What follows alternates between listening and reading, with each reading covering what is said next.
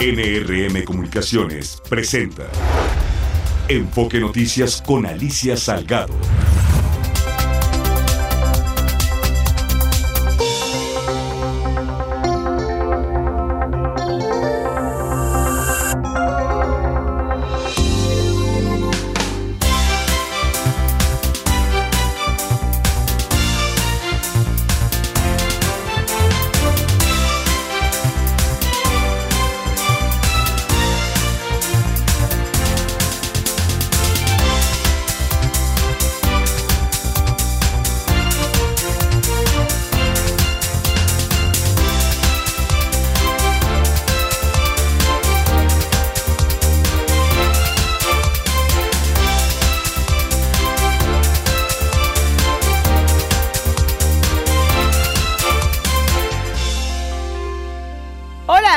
¿Cómo estás? Qué gusto de saludarte. Lunes 4 de diciembre del 2023. Tu año favorito casi se termina, caray. Es el primer lunes del último mes del año y nos perfilamos para estar ya en una semana más. De mañana en 8 en el Guadalupe Reyes, ¿no? Y ya estamos, acabó desde una semana más y adiós, acabó el año. Pero fue un año vertiginoso y un año extraordinario también. Un año con buenas noticias económicas en México y también en muchos países del mundo, porque prácticamente se dejó atrás el impacto original de recesión que nos dejó la pandemia. Ha habido retos y sigue habiendo retos. Hoy eh, creo que una de las noticias más relevantes es la que te voy a decir en un momento más. Este estudiario vespertino ha hablado con foco en la economía, en las finanzas, en la política, en los negocios de México y, por supuesto, del mundo. Yo soy Alicia Salgado, esto es Enfoque Noticias, tercera emisión.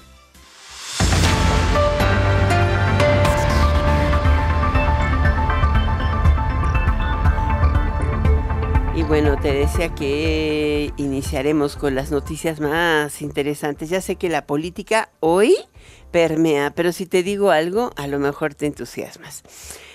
El viernes pasado platicábamos del incremento del 20% al salario mínimo, ¿verdad? Y te decía que había una, eh, pues, eh, decisión de no tocar algunos de los salarios mínimos profesionales. Bueno, pues hoy la Comisión Nacional de Salarios Mínimos analiza la probabilidad de revisar los salarios mínimos profesionales y de oficios para que queden por arriba del salario mínimo general, que será de 248 pesos para el 2024. La tabla está a punto de salir. Eh, Luis Felipe Murguía, titular de la CONASAMI, consideró que es un tema pendiente para cerrar la brecha entre el salario mínimo y la de los profesionistas.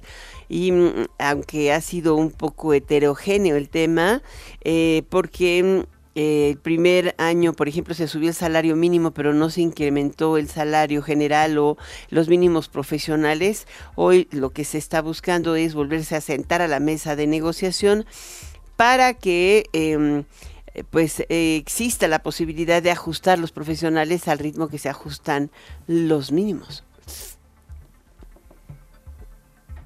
Yo creo que el sector privado no ha pensado todavía si sí lo va a aceptar o no. Sentarse de nuevo a la mesa de negociación, bueno, es una alternativa. ¿Tú cómo ves? Platícame qué piensas de ello. Entre ellos está el servicio doméstico. Es importante que lo consideres. Bueno, renuncia finalmente eh, bueno, sainete con tragedia, anuncio, tenis colgados, memes de Melandia y todo lo demás. Renuncia el gobernador interino de Nuevo León, Luis Enrique Orozco, y Samuel García regresa a gobernar en, en Nuevo León, el estado que lo eligió para ello. Vamos contigo, Misael Dávila. Alicia, ¿qué tal? Un gusto saludarte a ti y a todos los amigos aquí en Enfoque Noticias. Pues para darle una gobernabilidad al Estado y como algo que nadie esperaba, Luis Enrique Orozco, gobernador interino, optó hoy por hacerse a un lado y dejar que el Congreso dé trámite a la reincorporación de Samuel García. En una rueda de prensa conjunta con Mauro Guerra, el presidente del Congreso, y también Arturo Salinas, el titular del Poder Judicial, Orozco dijo que se dejaba en manos del Congreso el darle trámite a esta reincorporación de Samuel dijo que Javier Navarro, el secretario general de gobierno, el día en que asumió, sin la mínima cortesía política y sin respeto a su investidura, le pretendió notificar del regreso de Samuel sin ninguna formalidad. Arturo Salinas, por su parte, dijo que con esta decisión se está poniendo a Nuevo León por delante de todo para que se pueda construir pues el diálogo, la gobernabilidad y la paz. Luis Enrique Orozco entregó su renuncia eh, a eso de la 1.30 de la tarde en la oficialidad de partes del Congreso local. Aseguró que había tomado esta decisión en aras de evitar que la gente siga con la incertidumbre si hay uno o dos gobernadores en el estado. Además, dijo que había tenido contacto con Samuel García y que reconocía su derecho constitucional como gobernador electo a reincorporarse a sus labores. Vamos a escuchar, si te parece, lo que decía hoy este, el que era hasta hoy gobernador interino, Luis Enrique Orozco.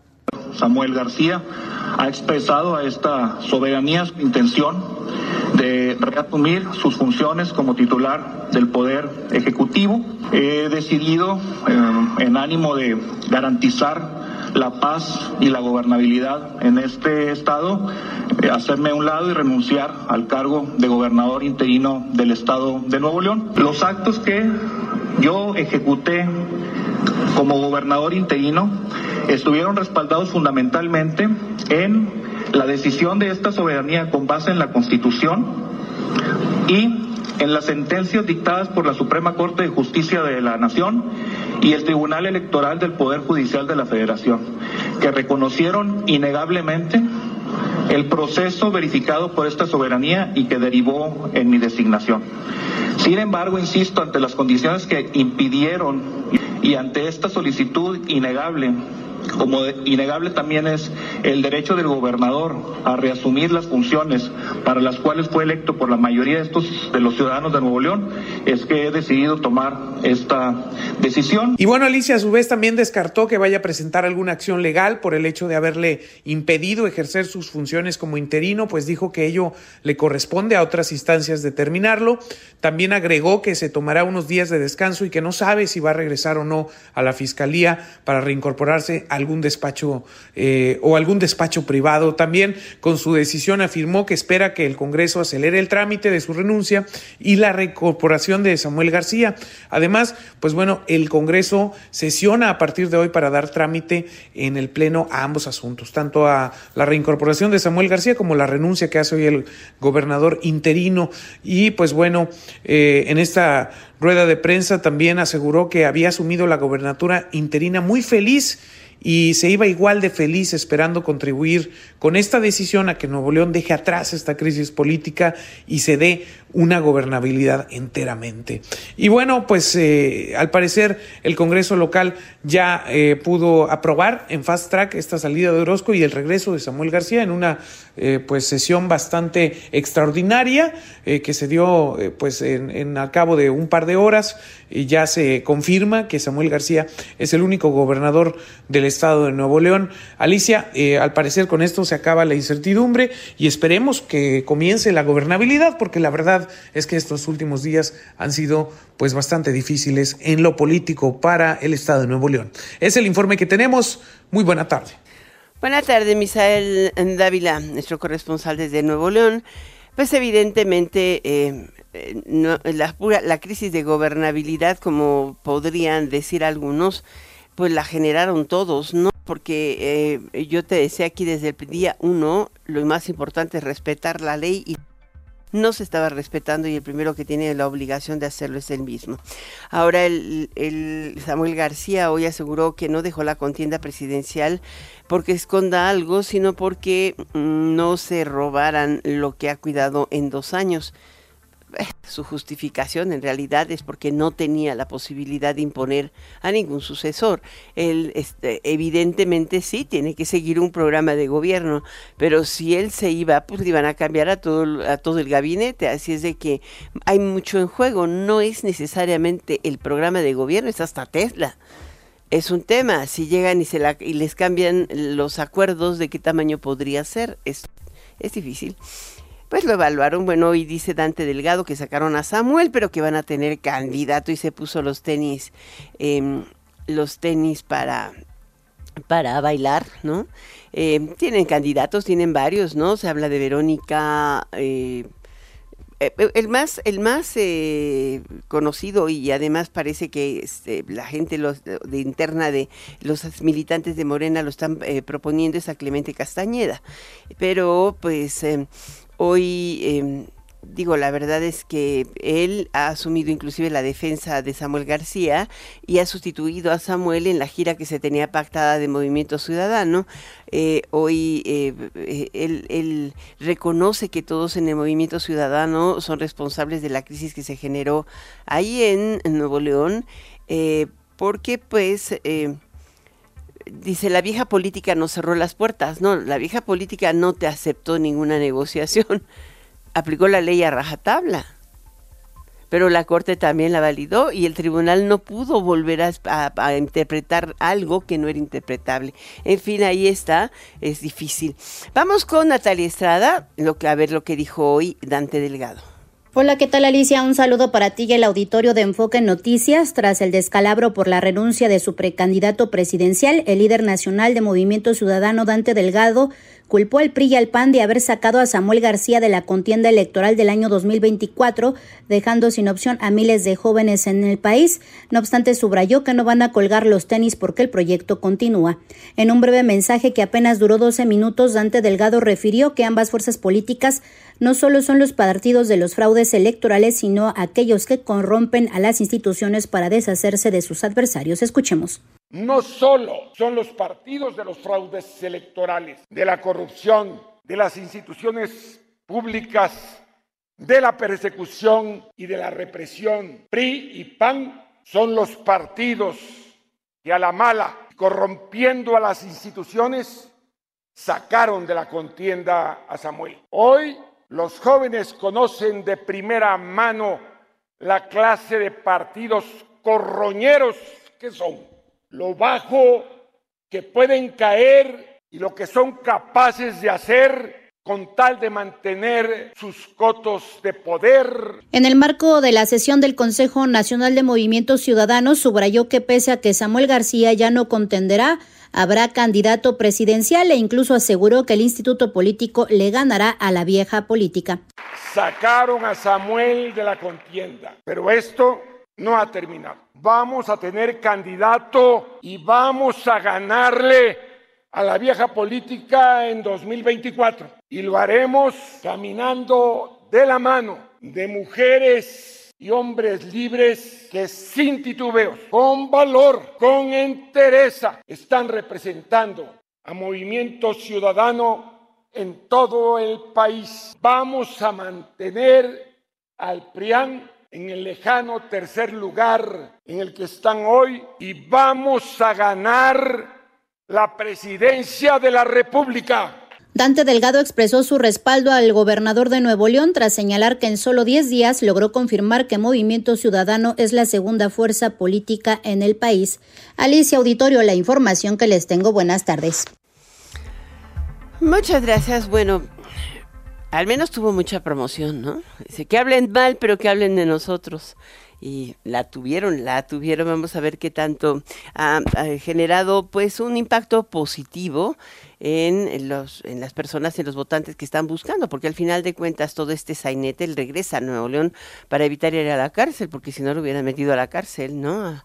A, Samuel García, o sea, la violación de la ley no justifica bajo ninguna circunstancia eh, una gira presidencial, por eso está regresando y podría, inclusive el partido que lo postula podría haber pedido el registro. O sea, esas son las verdades que no dicen, pues están en campaña, ¿no? Así es.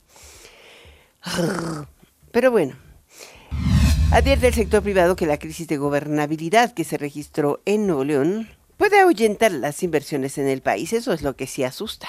Ernesto Gloria. Alicia Victoria de Enfoque Noticias, la crisis de gobernabilidad que se registró en el estado de Nuevo León pudo ser un factor de riesgo para la llegada de las inversiones, así lo aseguró Esperanza Ortega, presidenta de la Cámara Nacional de la Industria de la Transformación Canacintra. En conferencia de prensa señaló que no se trata de juzgar a un gobernante en específico, pero dijo se tiene que respetar la Constitución y ningún estado merece este tipo de situaciones. Nuevo León creo que no merece, o mejor dicho, no merece ningún estado de la República estar sumido en una crisis como está Nuevo León. Sobre todo que no, hay problemas de inseguridad, hay problemas de agua, si bien si hay atracción de inversiones, pero esto pudiera alejar esas inversiones, porque Tesla sí anunció, pero aún no hay nada en concreto y esta pudiera ser una razón para que Tesla al ver que no se cumple con el Estado de Derecho, que es lo que se está violentando en el Estado de Nuevo León, pueda decir me retiro. Por su parte, la Confederación Patronal de la República Mexicana reconoció la actuación de la Suprema Corte de Justicia de la Nación, que fue la que dejó claridad en el proceso e hizo que se respetara la Carta Magna. Así lo señaló José Medina Mora, presidente del organismo, a quien escuchamos en Enfoque Noticias. Qué importante la actuación de la Suprema Corte, porque la Suprema Corte es la que dice, a ver, se tiene que respetar la Constitución de Nuevo León no es un proceso electoral, por eso no le tocaba al INE ni al Instituto Electoral. En su caso, sí decir si podía ser candidato o no, pero la resolución realmente era constitucional y por eso la actuación de la Suprema Corte, y hay que reconocer que en esta división de poderes tenemos una Suprema Corte que nos garantizó que se respetara la Constitución. Es grave que un gobernador quiera pasar sobre su Constitución y es la Suprema Corte la que le dice no puedes. En tanto, el Consejo Coordinador Empresarial, en voz de su presidente Francisco Cervantes, reconoció que ya pasó el momento y se seguirá impulsando que llegue más inversión al país. Así lo dijo. Lo que está pasando en Nuevo León, pues sí es un mal momento porque Nuevo León es uno de los este, estados que, están cachando mucha mucha inversión. Pero bueno, ya ya pasó eso, ¿no? Ya ya el gobernador ya regresó. Siguen las inversiones y por eso estamos de manera muy muy precisa y muy dinámica, este, además siendo casi casi anfitriones de, de todas las inversiones, haciendo un equipo con los tres niveles de gobierno para que tengan todo tipo de facilidades. Alicia, las reacciones a este caso. El reporte que les tengo. Muchísimas gracias. Bueno, y otra noticia ya de carácter económico. Quien viene eh, esta semana viene Janet Yellen, la secretaria del Tesoro de los Estados Unidos.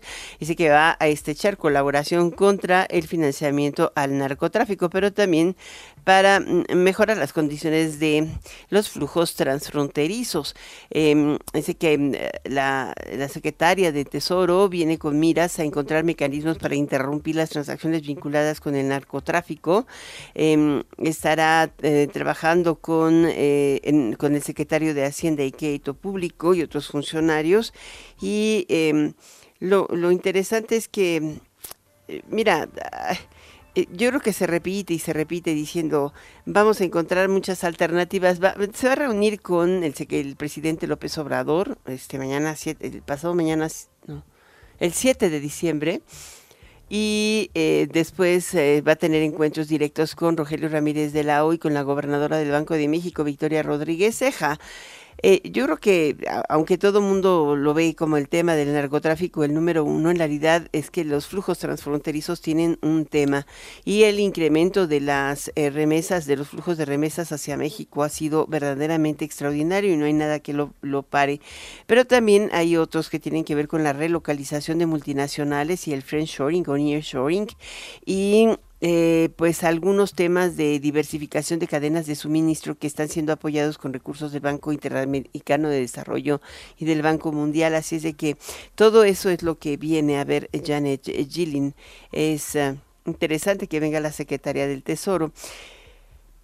Pero por otra parte también te quiero contar que la venta de vehículos ligeros nuevos superó las expectativas en noviembre. Fíjate, creció 32%, 32%. Yo creo que sí, es una buena racha económica, como dice hoy la Asociación Mexicana de Distribuidores de, Automóviles. Em, también la confianza del consumidor, el que esté ganando más, te quede más dinero, pues optas por ir por autos. Pero algo también está sucediendo y es el optimismo por las marcas chinas, porque estas están llegando eh, en eléctricas o en opciones eh, sedanes y, de SUVs, pero con un precio 20% menor o hasta 30% menor al que te ofrecen las marcas tradicionales. Y aunque todo el mundo sabe que están entrando mercado con subsidio del gobierno chino, porque las marcas chinas entran subsidiadas, pues nadie dice nada. Las otras están empezando a quejarse y a atender pues su caso en el marco del Tratado de Libre Comercio. Eso es válido y ahí está. Según la venta, se comercializaron 31.172 unidades adicionales, superando las 97.789 autos registrados en 2022. La venta de vehículos así en noviembre pasado se colocó en 128.961 unidades, este 32% más, y pues como van las cosas, ya casi se alcanza el millón de vehículos vendidos y muy probablemente se supere el 1.1 millones de vehículos al cierre del año. Enfoque Noticias con Alicia Salgado por Stereo 100, 100.1 de FM y 1000 AM. Continuamos. Bueno, nuestra primera entrevista de esta tarde es con el doctor Carlos Gay. Él es investigador del Instituto de Ciencias de la Atmósfera y Cambio Climático de la Universidad Nacional Autónoma de México. ¿Qué tal, doctor? ¿Cómo está? Muy bien, gracias. Muy gracias. Hoy, em, desde el viernes pasado, más bien, no fue, fue el jueves, cuando sacaron una, pues una publicación muy interesante realizada en el Instituto de Investigaciones mm, eh, de la Atmósfera y Cambio Climático en la UNAM, relacionada con la afectación de los arrecifes y también con el cambio climático. ¿Por qué no nos cuenta de esta investigación? Bueno, mire, en realidad estos los detalles me imagino que ya se los deben haber dado. Sí. Estos son estos son problemas que venimos observando ya desde hace mucho tiempo. Esto del blanqueamiento de los corales y esto se debe al calentamiento de las aguas marinas y básicamente esto pues la pregunta es por dónde se calientan o de qué se están calentando los océanos y la respuesta está pues el que están recibiendo más energía de alguna manera, eh, esta energía además es por radiación, eh, radiación seguramente en una longitud de onda que no podemos ver, pero que podemos sentir, que se llama radiación de onda larga eh, o calor, como calor. Esa radiación la puede sentir cualquier persona, por ejemplo, en estas noches que refresca bastante y tiene uno la suerte de pasar por una pared oscura, se da cuenta que por la tarde está uno más rico cerquita de la pared y es porque la pared está radiando la radiación que absorbió durante el día y la está radiando de forma en, en estas esto, longitudes de onda, pues que se manifiestan como calor. Lo que le está pasando al océano es que debido al calentamiento global, el océano está recibiendo más energía de la atmósfera y de hecho toda la energía que nosotros tenemos en la atmósfera y en el planeta básicamente toda la que nos pone a funcionar cosas proviene del sol. Y esta energía se transforma en energía de onda larga como dije y esta está calentando esta está calentando todo incluyendo los océanos. Es más los océanos se llevan el 90% casi del calentamiento posible. Esto quiere decir, bueno, pues que se están que se están que se están calentando.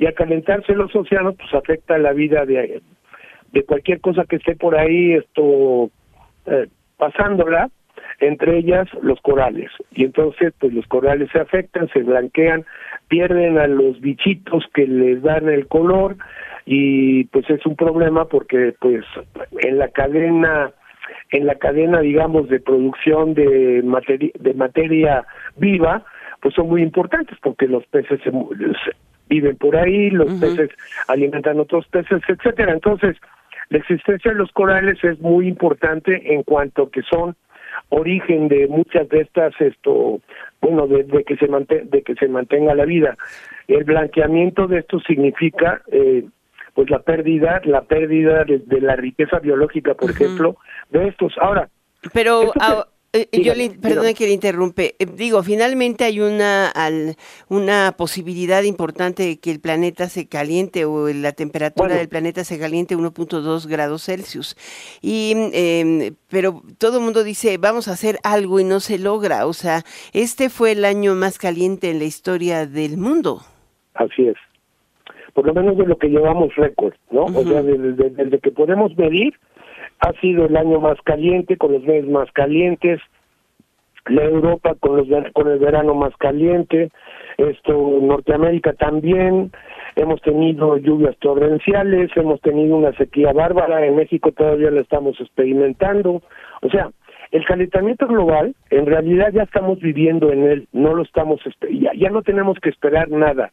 De hecho, esto podríamos decir que desde hace 30, 40 años ya estábamos esto empezando a sentir los efectos del, del calentamiento. Y esto lo que ocurre es que vuelve cualquier cualquier fenómeno de tipo, por ejemplo, hidrometeorológico lo va a volver más intenso, más energía en la atmósfera, más temperatura, más humedad, el ciclo hidrológico, o sea, quiere decir lluvias, esto, inundaciones, sequías, etcétera, se va a incrementar. De hecho, esto ya lo sabíamos desde hace un montón de años. El, el, el punto es cuánto tiempo nos ha tardado darnos cuenta de que esto estaba e iba a pasar. O sea, cuando se anunció realmente por ahí, hijo, hay, hay estudios en los ochentas o principios de los ochentas donde ya se anunciaba todo eso, pero era un poco como que no nos creemos las cosas hasta que nos pasan. Y cuando nos pasan, empieza a ser tarde, porque eso es lo que nos está ocurriendo ahora. Estamos muy preocupados con el 1.5 grados centígrados, que va a ser dificilísimo que podamos estabilizarnos ahí. Va a ser dificilísimo que nos podamos estabilizar en 2 grados. Nosotros ahora, esto, el 19 de noviembre o 17 de noviembre, ya no me, no me acuerdo exactamente el día, se rebasaron los 2 grados a nivel global, o sea, puntualmente, ¿no? Es decir, pum, un día en que todo el globo estaba más caliente que a principios de siglo. Es una barbaridad, o sea, lo, el, el punto es que no hemos podido reaccionar a los anuncios y ahora nos está pasando encima y queremos, bueno, algunos queremos reaccionar, pero el planeta está reaccionando como si pasaran muy pocas cosas, cuando en realidad pues, habría que preguntar los desastres en China, en Pakistán, en, México, en Otis, ¿no? En México, la sequía en México, nos van a racionar el agua, o sea, todo esto es producto de eso que nos ha tardado tanto tiempo de darnos cuenta hasta que nos va a faltar agua en el grifo o nos va a dar un golpe de calor saliendo un día a la calle, o sea, somos muy lentos para reaccionar pero más lento es toda esta inercia que está se construyó alrededor de los causantes principales de este calentamiento que es la emisión de gases de efecto invernadero, dígase dióxido de carbono que se produce por la quema de combustibles fósiles. Y esto ya lo Y eso también incluye las emisiones de gas metano, ¿no? Así es, el metano es un gas que es mucho más poderoso que el dióxido de carbono como calentador, digamos, pero bueno, pues se produce bastante menos porque el, metano se produce esto pues en la minería se produce bueno también en la, combustión completa, en la agricultura se produce un se produce un montón. Ese gas en realidad como que lo ven más fácil para reducir sus, sus emisiones como que está más esto y en, en México qué les eh, ustedes han analizado la estrategia nacional de cambio climático Mire, en realidad la teníamos muy clara hace unos años, ahora no sabemos muy bien por, por dónde va la cosa. Esto lo digo yo como un investigador de la UNAM que trata de mantenerse enterado, ¿no? Antes me enteraba más fácil, ahora no sé. No sé exactamente, por ejemplo, cuál va a ser la posición de México en la COP28.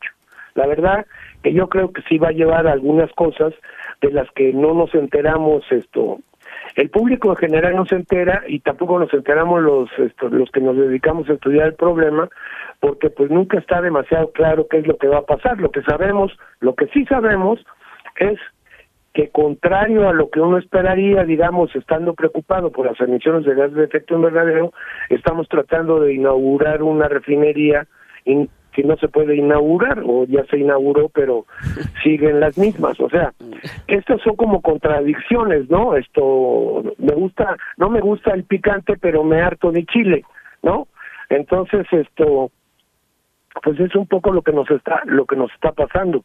México tenía unos estos que se llaman NDCs no y pues eran bastante magritos no pero pues algo era algo, ¿no? Ahora no sé si van a reforzar los NDCs. A lo mejor pues se reforzaron la reunión de la, la, COP27 porque justamente eso hizo Marcelo Ebrard. Eh, es cuando se anuncia un plan ligeramente más agresivo para alcanzar las metas nacionales, pero hoy por hoy, este, pues jalado de la mano de ya sabemos quién, ¿no? En realidad, por ejemplo, del anuncio de esa gran ¿cómo se diría? Planta solar que le van a poner en Sonora de, muchos kilómetros cuadrados de colectores solares fotovoltaicos, pues esto, pues yo creo que nos casi nos lo regalaron o nos lo pusieron ahí, ¿no? Es como quien llega al cumpleaños de uno y le traen el pastel, ¿no? Entonces, Qué buena manera de comparar. ¿eh? ¿No? Sí. Oiga. yo ahí no entiendo muy bien. Doctor Pérez, doctor no Pérez. No, Gal, no, ya sé. Doctor Carlos Gay, ya lo estaba yo confundiendo. Sí. además buen amigo. Doctor Carlos Gay, una pregunta adicional. ¿Tiene usted razón en decir que no sabemos ni siquiera quién participa? Sabemos que va la Secretaría de Relaciones Exteriores. Emitieron un magro comunicado el 20 de noviembre diciendo que México va a estar representado ahí. Em, van dos funcionarios menores de la Secretaría de, bueno, no, el, director de Relaciones Exteriores y algo así tendrá que irse Marnac. Pero van pues, dos que... Bueno, usted me dirá, fíjese cuán bien enterados estamos nosotros. Usted está enterada por obligación y yo tendría que estar enterado leyendo lo que pasa, y ni uno ni otro, ¿no?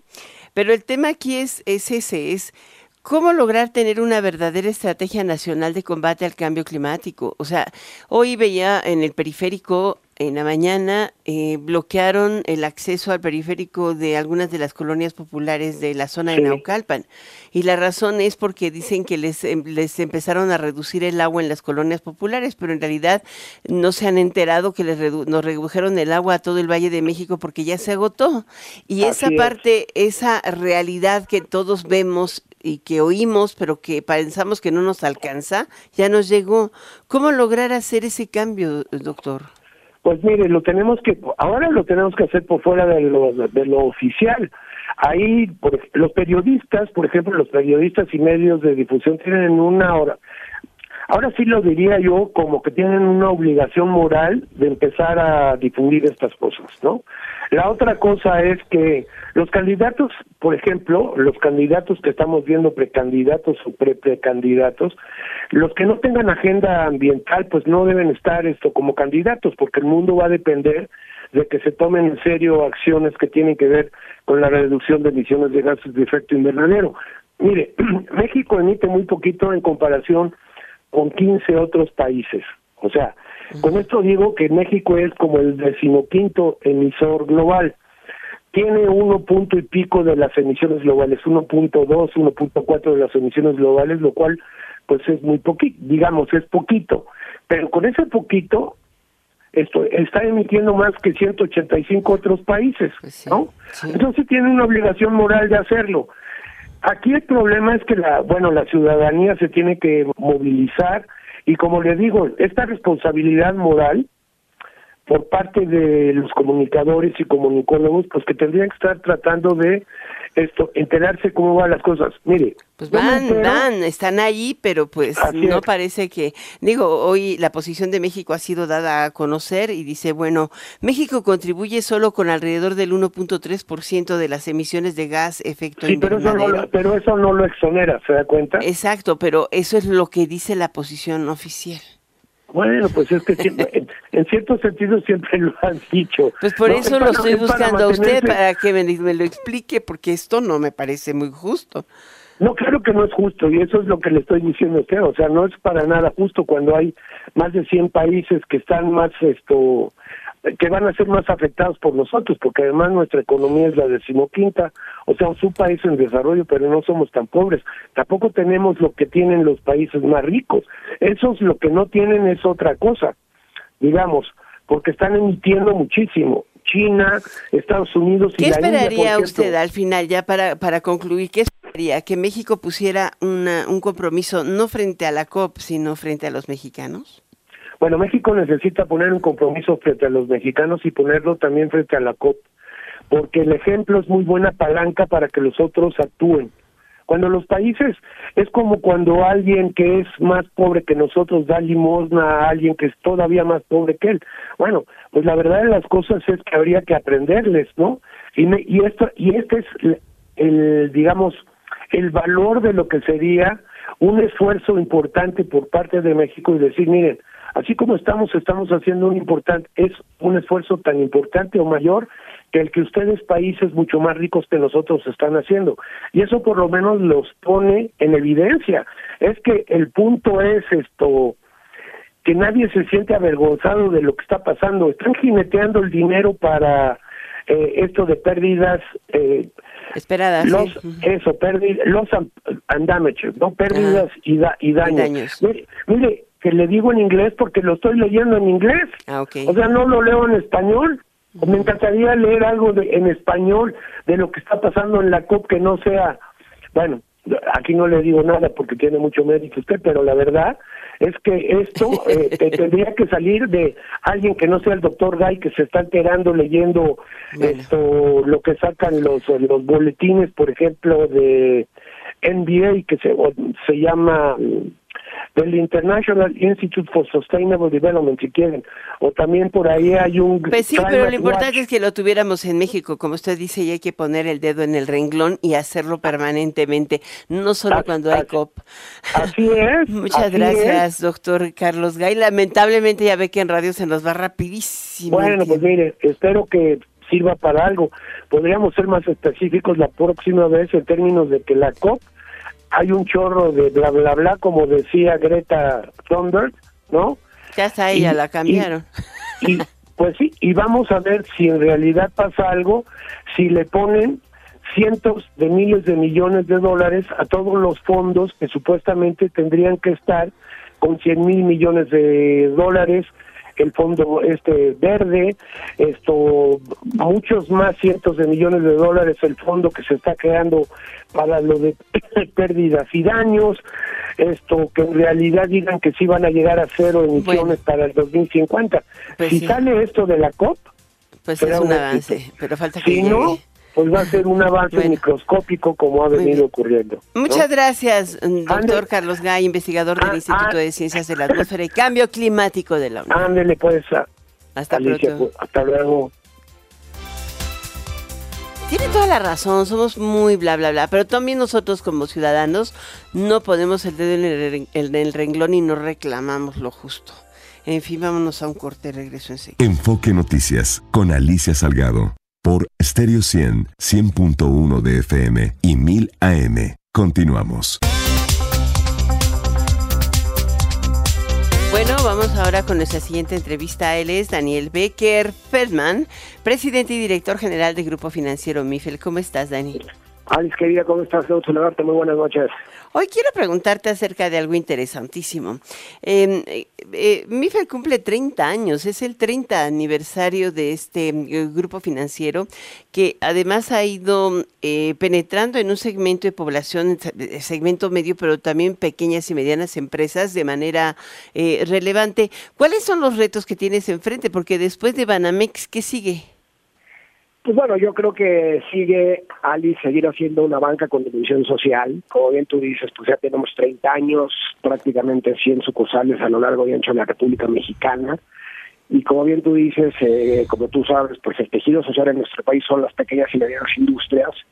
Y lo que nosotros hemos hecho es a través del negocio de adquirencia hemos ido generando algoritmos que nos permiten acreditar a los usuarios de forma muy amigable y creo que pues estamos haciendo una banca distinta, una banca humana, una banca que ve a sus clientes a los ojos y que hemos tenido un crecimiento sostenido, sano y como bien tú dices, pues con los, estos primeros 30 años en un franco panorama de crecimiento.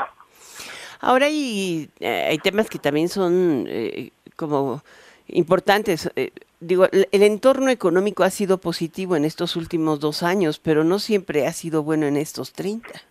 No, y qué bueno que lo dices, porque pues como tú sabes, en el sistema mexicano hubo una época que hubo un rescate bancario, hubo una camada de bancos que nunca ha recibido recursos fiscales eh, y yo creo que efectivamente pues sí, hay que estar preparados para, para épocas de vacas flacas y hoy, eh, hoy hemos vivido pues una época muy interesante para el sector financiero, en particular para la banca, lo que eso no significa que en años venideros pues puedan cambiar las condiciones macroeconómicas y como tú sabes pues la banca eh, factoriza antes que ninguna otra industria pues una disminución de la actividad económica. Y creo que en ese sentido bueno nosotros tenemos escenarios de estrés que hacemos internamente y que también tenemos que hacer de cara a los reguladores.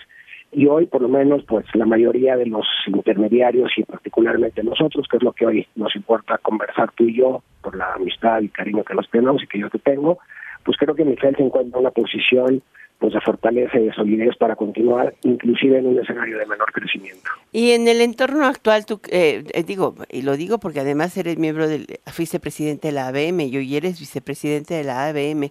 ¿En la banca existe un entorno adecuado de competencia? O sea, ¿se puede crecer con grandes, compitiendo con grandes grupos? Yo te diría, ve, lo que hemos hecho nosotros siendo, siendo un banco mediano, con 2.000 colaboradores, eh, pues yo creo que, el, como tú has visto, pues yo creo que la mayoría de la gente que te escucha, el, negocio de adquirencia, de el punto de venta, pues hoy somos el quinto participante a nivel nacional, eh, tenemos una operación de cambios muy robusta también, una mesa de derivados para clientes. Por supuesto que se puede competir, por supuesto que hay, hay que encontrar los segmentos, hay que identificar claramente qué necesidades quieres resolver de tus usuarios y como sabes hoy, eh, Alice, también estamos creciendo en el mundo exponencial a través de, Internet y de nuestras plataformas digitales.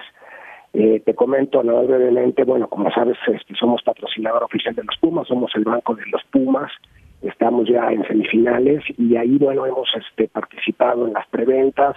Entonces, lo que, estamos, lo que nosotros estamos observando, Alice, es hoy un crecimiento lineal muy interesante de un banco que se ha manejado con una gran responsabilidad y hoy estamos ya eh, incorporándonos al mundo exponencial a través de la nube, de los canales digitales y con una nueva plataforma para persona física que pues, la verdad compite con cualquier plataforma de cualquier fintech nacional e internacional. Y seguiremos en eso, ¿no? Siendo cada vez haciendo las cosas mejor a los usuarios, empoderando a los usuarios y eh, siempre poniendo al cliente en el centro de nuestras decisiones. Pues muchas gracias, Dani, Dani, por estar con nosotros, platicarnos de este 30 aniversario y los retos al frente. Solamente me queda uno. Este, ¿Tú crees que sea momento para que México inicie la baja de tasas de interés? Mira, como tú sabes, este, tú bueno, también tienes, eh, también sé que eres un gran, eh, nuestro economista en jefe es un gran colaborador, colaborador tuyo, también que participa eh, de forma cotidiana contigo. Fíjate algo que llama mucho la atención, ¿no? Esta, este párrafo de exante, ¿no? ¿Te acuerdas que en las minutas? No, hombre, la que dijeron el lunes, exante. Sí, exacto. Este, a ver, yo te diría lo siguiente, y sin decir, eh, porque creo que es una irresponsabilidad presidiendo una institución financiera hacer eh, apreciaciones de tipo de cambio y de política monetaria, pero no hay que, te digo, te, dejo, te dejo nomás un dato. Somos el país con grado de inversión que hoy paga la tasa real más alta de cualquier país en condiciones similares. Es 13%, ¿no? No, estamos pagando alrededor de 600 puntos base sobre la tasa libre de riesgo en los Estados Unidos, eh, con un grado de inversión. Y, la tasa es 11.25, la tasa de referencia, que por cierto no va a haber de 28, va a haber de fondeo, pero bueno, básicamente eh, seguimos siendo un banco, un país que pasa, paga altísimas tasas de interés y no olvidar otra cosa, Alice. Fuimos de los primeros países también de ingresos medianos altos, con grado de inversión, que se adelantó a la curva antes inclusive que la propia eh, Fed, ¿no? Que la que la política monetaria de los Estados Unidos. Nosotros desde el 2021 hemos ido incrementando, aunque ha habido algunas pausas, entonces yo creo que eso pues pudiera dar quizá algunas pistas de lo que pudiera pasar a partir de febrero. Mm, a partir, bueno, ya dijiste todo. Muchísimas gracias, Dani Becker O sea, para la reunión de febrero, baja de tasas. Muy bien. No, no, no. Bueno, que es probable a, partir de cierto. No, ya, ya también me dijiste como es probable que empecemos a meter el tema sobre la mesa, abrir una caja de Pandora, pues ya la abrimos. Correcto, bueno, que, que, hay, que hay elementos que, digamos, ceteris paribus, es decir, todo igual, pudiéramos empezar a ver una política menos restrictiva a partir de lo que hemos escuchado y de lo que, vamos, de lo que vamos en el escenario. Muy bien. Tenemos que seguir platicando. Muchas gracias, Dani Becker. Es siempre un placer escucharte. Al, contrario, Ali, siempre un placer y un gusto estar contigo. Igualmente. Voy a un corte. Regreso enseguida. Enfoque Noticias con Alicia Salgado por Stereo 100, 100.1 de FM y 1000 AM. Continuamos.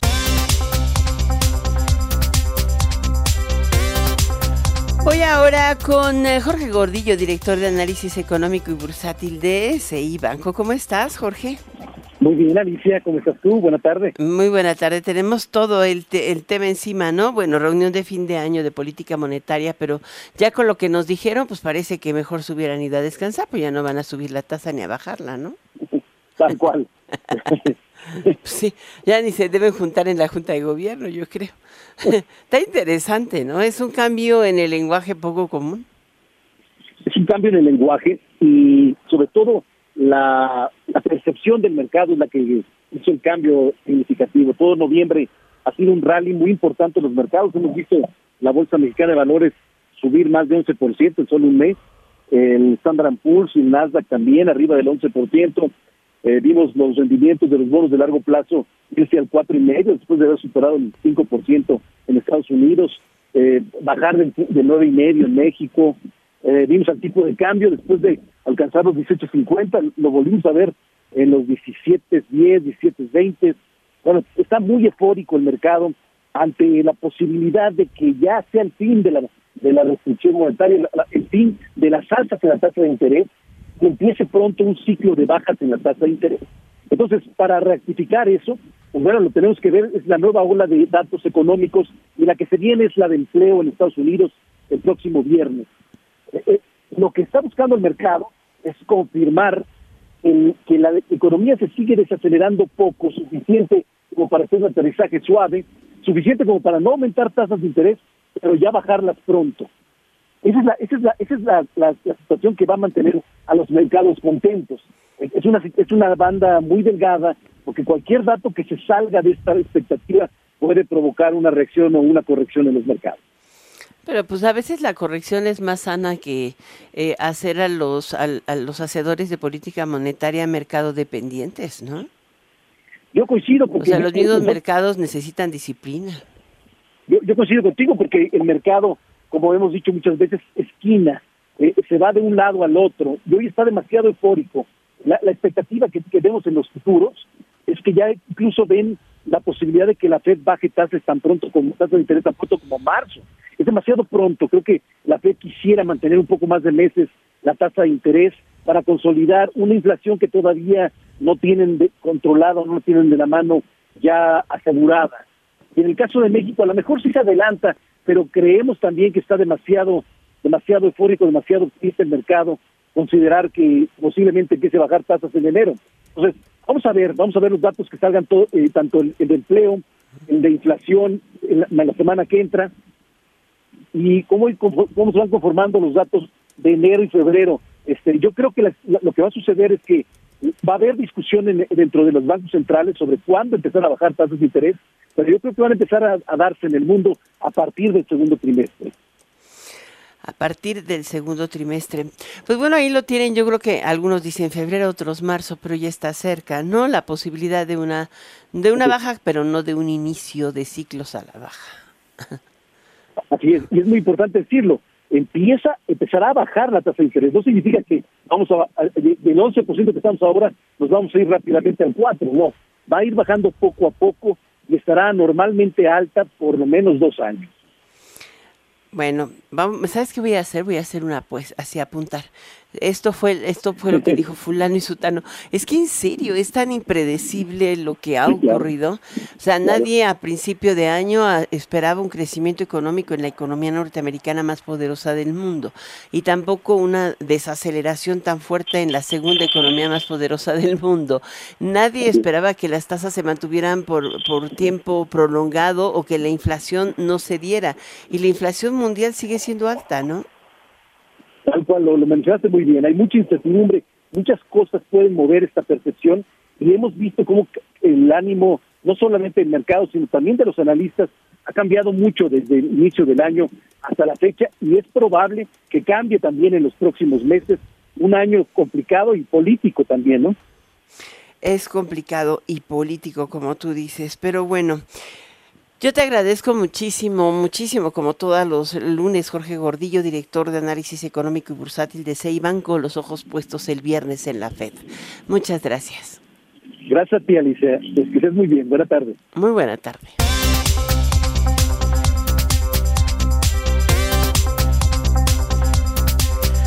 Bueno, pues ha llegado el momento de despedirme.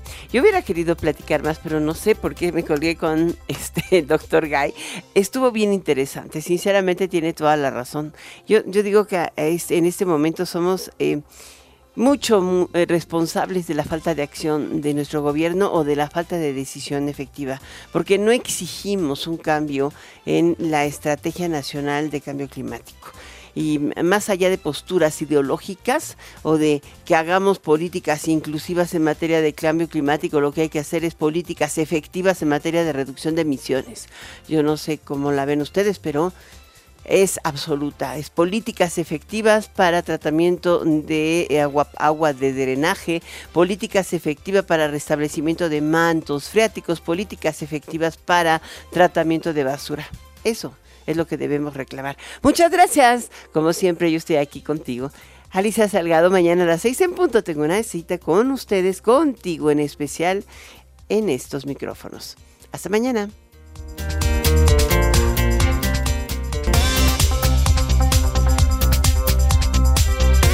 NRM Comunicaciones presentó Enfoque Noticias con Alicia Salgado lo esperamos el día de mañana en punto de las 6 horas en Amanece con Martín Carmona. Claridad en información.